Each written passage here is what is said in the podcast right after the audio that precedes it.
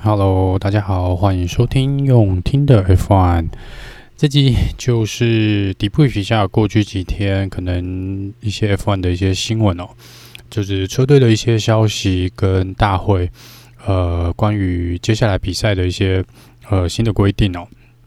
然后呃，还有就是呃，最后会来讲一下这个目前车手市场的一个呃最新新闻的一个部分。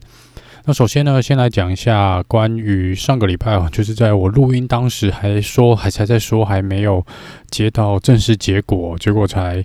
呃上传完不到三个小时吧，大会就直接说他们呃拒绝了，就是直接驳回哦，呃，Aston Martin 这个上诉的一个申请哦。那他们是主张说，呃，Aston Martin 并没有办法。提供这些比较新的，呃，就是全新的证据哦，来证明呢，他们是可以，就是这个呃油料的部分呢，是的确可以应该要有，比如说一点七公升在里面哦。那虽然 smart 说他们有这个电子档哦，就是一些电子的记录呢。跟一些车子回传的一些数据来说，是的确是应该要有足够的呃燃料在车里面哦。那他们，但是大会是说，那你没有吧，还是没有办法证明说，那为什么他们当下呃采集不到足够的容量呢？来做这个检查哦。那这个部分呢，呃，你至少也得，我我想站在可能呃裁判的立场啦，就是你至少要说，即便你说不是车队的错，就算是大会没办法采集到足够的量，那你也必须指出，呃，大会是哪里操作失误，或是呃，当时如果车子有封存的状况下呢，照理说你可以，或是你可以有办法继续去拿提出更多的这个呃。燃油哦，来证明说的确是在车里面还有足够的呃燃料，呃来做一个审查嘛。那这个其实在过去原则上，只要是犯到这个错误呢，基本上是很难去做更改的啦，因为这个是比较是一个呃黑或白、非黑即白的一个状况，所以没有任何的，应该是不会有任何的灰色地带啦。那这个当然，S. Martin 在得到说这个驳回他们。上诉的申请呢，他们本来是想说，那他们就呃，这好像本来不是一个呃很正式的上诉，只是他们好像类似一个听证会哦，来想要跟呃裁判跟大会来讲一下，说到底他们手上的数据啦，然后看是否能够直接进行上诉嘛。那车队接到驳回通知之后呢，是有马上提出来说，那他们就。考虑哦，就直接做一个正式的上诉的动作，但是在隔不到一天，好像车队最后也是决定说，就是他们会放弃这一次的上诉，也就是 Sebastian Vettel 呢，呃，上次第二名被这个注销的状况呢是没有办法拿回来的，也就是呃很可惜哦，Aston Martin 就失去了跟 Sebastian Vettel 就失去了这个第二名的积分哦，所以这个是 Aston Martin 在上场比赛关于呃赛后被。呃，剥夺第二名资格的这个部分哦，取消资格的这部分是呃已经确定了，那这个是不会再有上诉，然后这是最终的结果。那再来讲一下这个呃车队的部分哦。那 Mercedes 呢，Toto Wolf 出来说，他说他们如果今年的跟红牛目前的竞争的一个状况来说，他觉得这跟前几年跟法拉利就是 Hamilton 跟 Vettel 在较劲的当时的情况来说呢，他觉得对于 Rebel 目前为止的这个竞争给对手给的压力呢，是没有法拉利当时来的大哦。不过我不知道哎，我其实如果我回想一下当时的状况，我觉得不管是一八一九。呃，Ferrari 跟 Mercedes 在抢一二的时候，我觉得差距好像比现在的要大欸。呃，当然那一年是 Sebastian Vettel 是可能最靠近世界冠军的一年哦。呃，就是在红呃红军这边靠近最靠近世界冠军一年。但是我不管是他个人的因素也好，或是车队的因素也好，那总之最后他是输掉了那一年的呃。呃，冠军冠军之争嘛，那当然在当时，如果进入暑假的部分，好像 Ferrari、Sebastian Vettel 是领先的一样子。不不，这可能回去要再查一下资料。但是，呃，的确啦，如果只是纯粹看积分的累积的话呢，的确好像呃，Mercedes 现在还处于一个领先的地位，的确会比之前轻松啊。而且其实，呃，我觉得下半季啊，下半赛季，因为红牛现在有这个更换引擎被罚十个排位的压力在哦，在 Mercedes 这边呢，他们当然在整个竞争的状况下，我觉得优势是处于 Mercedes 这边啦。那我觉得他们当然是可以呃比较轻松的面对接下来的挑战哦，这是啊在 Mercedes 的这个部分。那呃，其他就是接下来的几个就应该都是一些小八卦，然后一些小新闻哦。这个弗兰德·朗佐呢，又再一次被问到这个年纪哦，就是说他已经四十岁了嘛。那他这个呢，嗯、他说他其实也有点被问到烦哦，就说呃，太多人来每次记者访问都可能都离不开这个关于年纪的部分，就说啊，那你四十岁啦，那是不是呃，就是。这个年纪是否是没有办法继续在 F1 这边做一个呃比赛哦？是否你的反应那些都会不如从前嘛？那这个意思也就是有点，就是他跟 Kimi Räikkönen 就是两个比较年纪比较大的车手嘛。那呃，当然也有人质疑说，为什么这两个人还在在这个 F1 车界来做这个比赛哦？是否应该让出来给一些呃这个比较年轻的车手？那 Fernando Alonso 至少我们龙哥到现在。今年的表现是相当相当亮眼哦，那这是不可否认的。那跟 Kimi 比起来呢，呃，撇开车队跟硬体实力的呃差异不谈哦，那 Kimi 这边犯的错误的确是比龙哥要多。其实龙哥到现在，我觉得基本上没犯什么太重大的的失误啦。那也就是，如果你看到 Kimi 的状况，就是如果他。一旦有发生任何的失误哦，不管是之前有擦撞到队友啊，或是跟 Sebastian Vettel 呢，在赛后呢还还有一个碰撞的情况哦，呃，都会被人家拿出来质疑说他是否已经呃反应跟那些都已经不够了，就是因为年纪大的关系哦，是否应该今年就是他们最后一年啊？那龙哥在这边有讲哦，他说其实你不能把赛车拿来。呃，跟其他的运动界比较，尤其是他不像奥运哦，就说我可能只能比到二十几岁、三十岁出头，那可能这就是我的巅峰哦。那我即便是四十岁呢，他觉得他其实呃是处他现在才处于一个巅峰的状况。然后他有说，如果你要拿他当时二十三岁的。呃，自己来比较的话呢，他觉得现在四十岁的他呢，是可以轻易的打败二十二十三岁的他。哦就是如果他拿讲说他拿下冠军、世界冠军那年，他觉得他现在龙哥，他觉得他现在的实力呢，是比他之前拿下世界冠军时候还要强哦。所以他说，你在这个赛车界呢，是绝对不能去用年龄来做衡量，并不是越年轻就跑得越快哦。那他应该是指这个意思啦。好，那接下来讲一下 Has 的部分。Has 的车手呢，Nikita Mazepin 呢，这个不见得是可能，也许不是大家最喜欢的 F1 车手。那也因为去年他这个在社群媒体上面所抛出来这个。呃，对女性不尊重的这个影片呢，就遭到遭到蛮多挞伐哦。加上他的表现，其实到目前为止，呃，也是完完全全输于 Mick Schumacher 的一个状况哦。加上他也犯了蛮多错误，甚至于在媒体前面之前也讲了一些呃，可能比较不中听的话、不好听的话，所以都受到了蛮多的批评啊。但是最近呢，他其实呃比较少看到他呃这些比较负面的新闻的。呃，报道哦，因为就是好像车队也有跟他说，就是麻烦拜托控制一下哦。所以他最近呢是的确是比较安分一点，比较乖一点哦。那也比较注意自己的言行举止哦。那车队这个老板 Steiner 这边呢，总监 Steiner 是有说，那他觉得这个是好事情啊。这个希望呃能够借此来继续呃磨，他可以磨练他自己，然后 Mazepin 可以持续的呃继续的成熟成长哦。那他觉得这是一个呃。蛮好的一个状况，目前来说。好，再来讲一下这个呃，之前世界冠军哦，也是 Hamilton 的队友 Nico Rosberg。那 Rosberg 呢，如果在上一场比赛有看这个 Sky Sky F1 转播，或是你是看 Fox 或是 ESPN 这些都好。那原则上，这个因为呃原本一起转播的 Martin Brundle 是有去。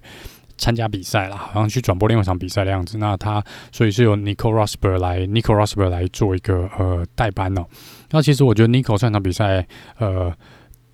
应该说他跟 Martin 比起来的话呢，他会给比较。虽然 Martin 也是个车手啦，但是 Nico 真的给了蛮多，因为可能他是比较靠近我们现在这个年代的 F1 的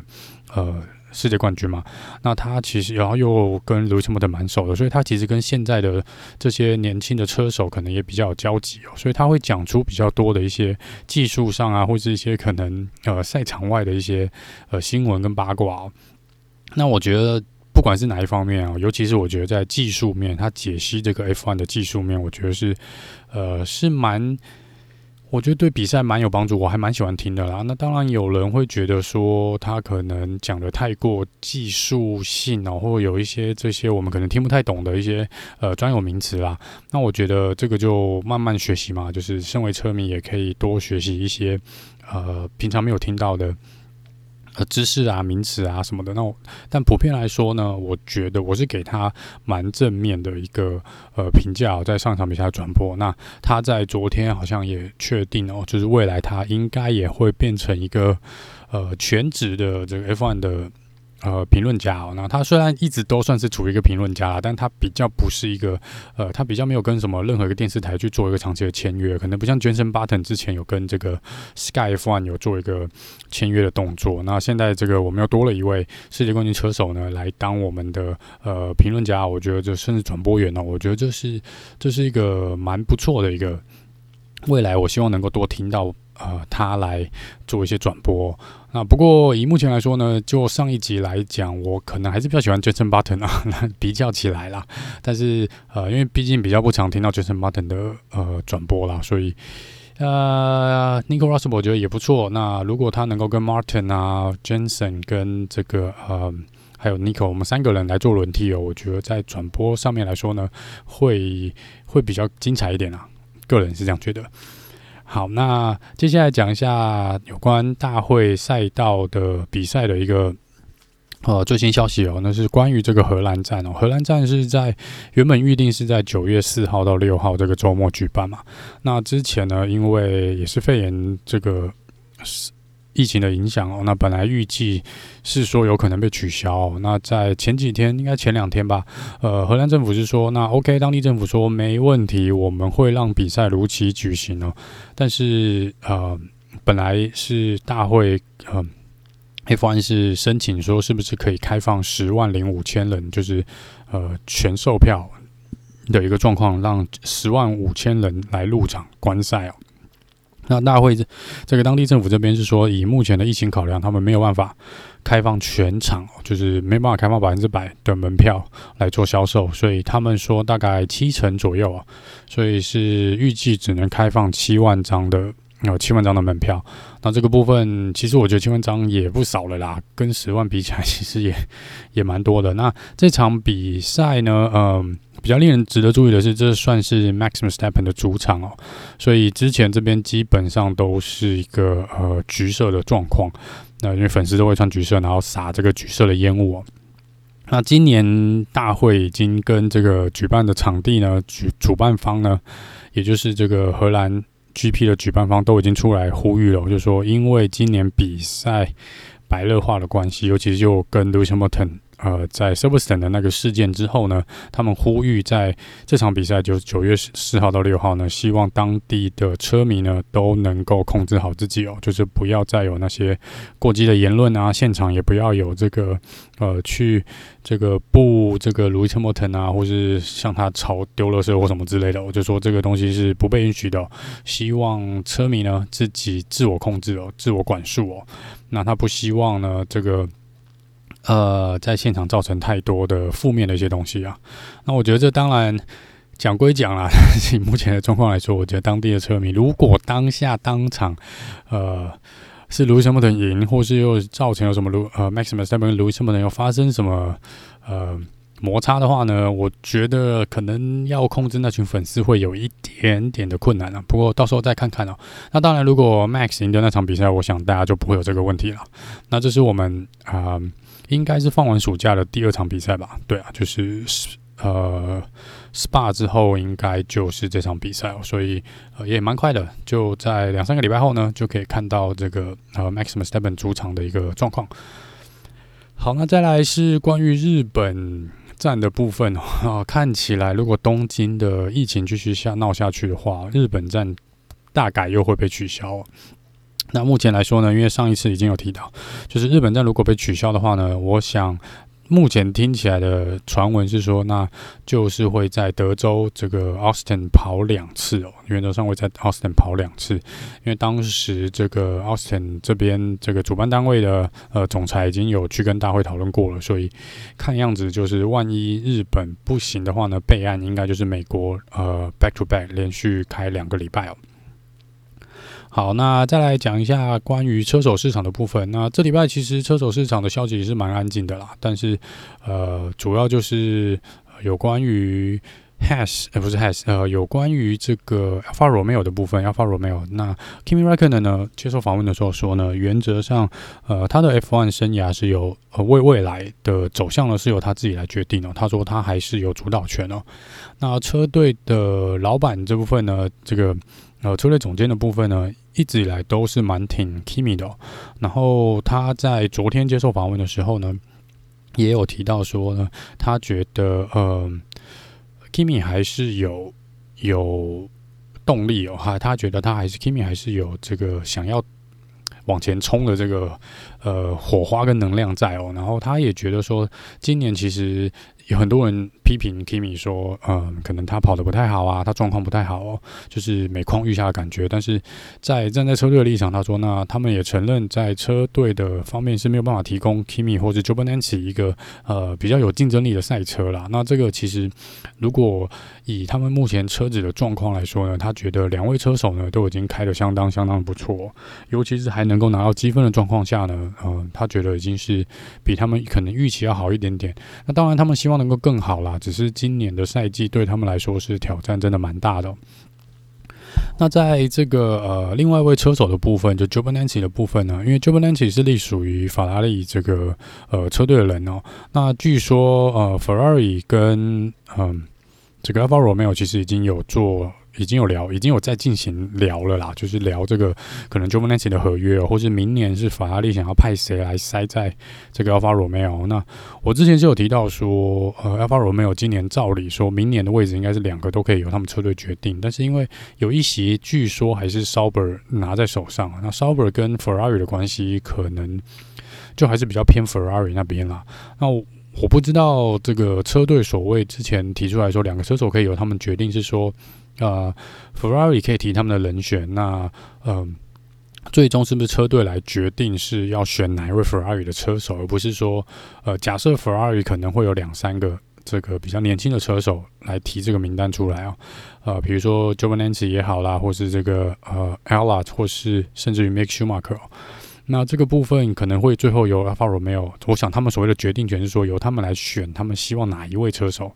呃，来他们车队啦，或许是这个意思啊。那呃，不过这样看起来呢，就是如果法拉利这边还可以决定一个车手的话呢，也许乔万尼奇留下来的机会就会比较大一点啊。那这当然前提是 Make 这边会继续留在 Has 啦。那看起来呃，Has 这边好像也还没有确认，呃，跟法拉利这边还有 Make 三方的这个。呃，合约啊，跟目前还没有说他们已经谈好了。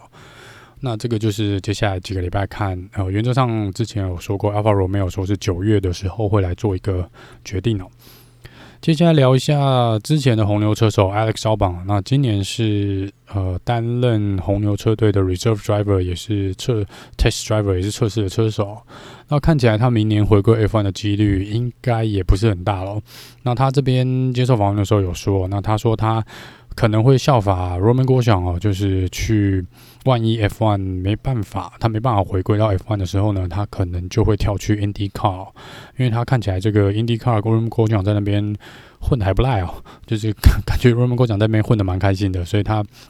呃，说当然，这个呃合约的进展跟这个关于明年回归的方案，当然是有在谈，只是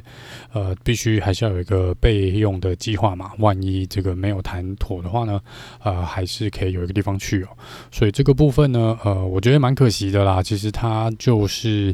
呃也许是有实力的车手，但是在这个去年这个时间点哦过。可能也是被 Max s t e p p e n 打败哦，就是看起来红牛这边过去几位年轻车手都不是很好，那他只是运气比较不好，刚好他被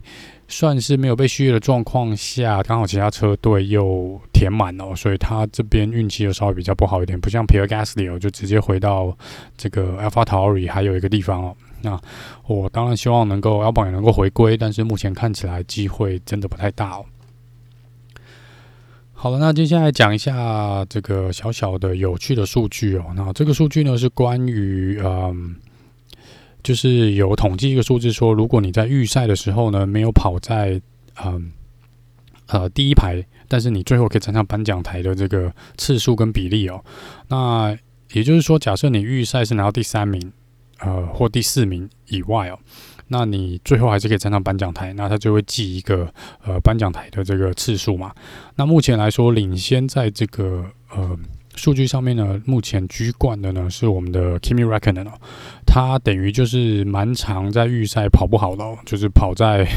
可能五六名的位置啊，或是三四名的位置，但最后是可以站上颁奖台的。那他总共因为这样子没有在预赛跑好，然后最后站上颁奖台的次数有七十二次哦，然后百分比大概是七十 percent。这个就是，也就是他没有跑在前排，然后还最后还能够得到站上颁奖台呢。大概十场比赛有七场比赛他可以做到这件事情了。那接下来是第二名呢，六十七次有六十七次的成功率哦。那总共六十七场，那这是我们的龙哥 Alonso，所以他大概也有六十九 percent 的这个呃达成率哦。所以你这样看起来呢，呃，这两位车手呢，即便他们都已经四十岁了，那其实你看这个数据，其实他们。以他们到现在来说呢，呃，还是有他们的能实力在来，应该这样说。就像龙哥讲的，你不能够拿这个年龄来当一个评估这个车手是否还能够夺冠军的，或是是否能够呃冲出高速的这个一个频段哦。那继续看一下，往下去看到第三名是我们的车神 Michael Schumacher，那他是总共有六十六次呃反转的这个机会哦，那他这个大概才四十二点五 percent 哦，所以几率就没有那么高喽。那再来，接下来也是 Alan Prost 是五十一次哦，然后最后第五名呢是 Sebastian Vettel 是五十次。那 Vettel 这边呢，其实他的几率就已经在四十一 percent，也就是他只要没有在前两名起跑，预赛在前两名的位置上呢，他要拿下颁奖台的几率呢是不到不到五成哦，就四成一左右。所以这个是，也就是说，呃，你要反转这个能。这个排位的，这个他们是比较没有办法的。那我们现任冠军 Lewis Hamilton 呢，是排在第十名的位置吧？大概他只有四十次哦，就是没有从前排起跑，但是可以拿到呃颁奖台哦。那这个才大概二十三 percent，就两成三的比例而已哦。所以如果你把 Lewis Hamilton 放在比较后面来起跑的话呢，他如果预赛没有跑好，其实他要站上颁奖台的机会是。比较低的，是真的比较低的。那这里面几率最高的是谁呢？不是我们的 Kimi 哦，Kimi 是大概六十九点九 percent 哦。那这个里面最高的呢是 Max Verstappen 他女朋友的爸爸 Nelson Piquet。那这个呃是是只达成四十四次，但是它的成功率有七十三 percent 哦，所以这是目前达成率最高的一个呃车手哦。那 Kimi 是排名第二，Alonso 是排名第三。我们讲的这个是成功率，成功。这个在前排之外又颁站上颁奖台的这个几率呢？那这是跟大家讲一下这个比较有趣的一个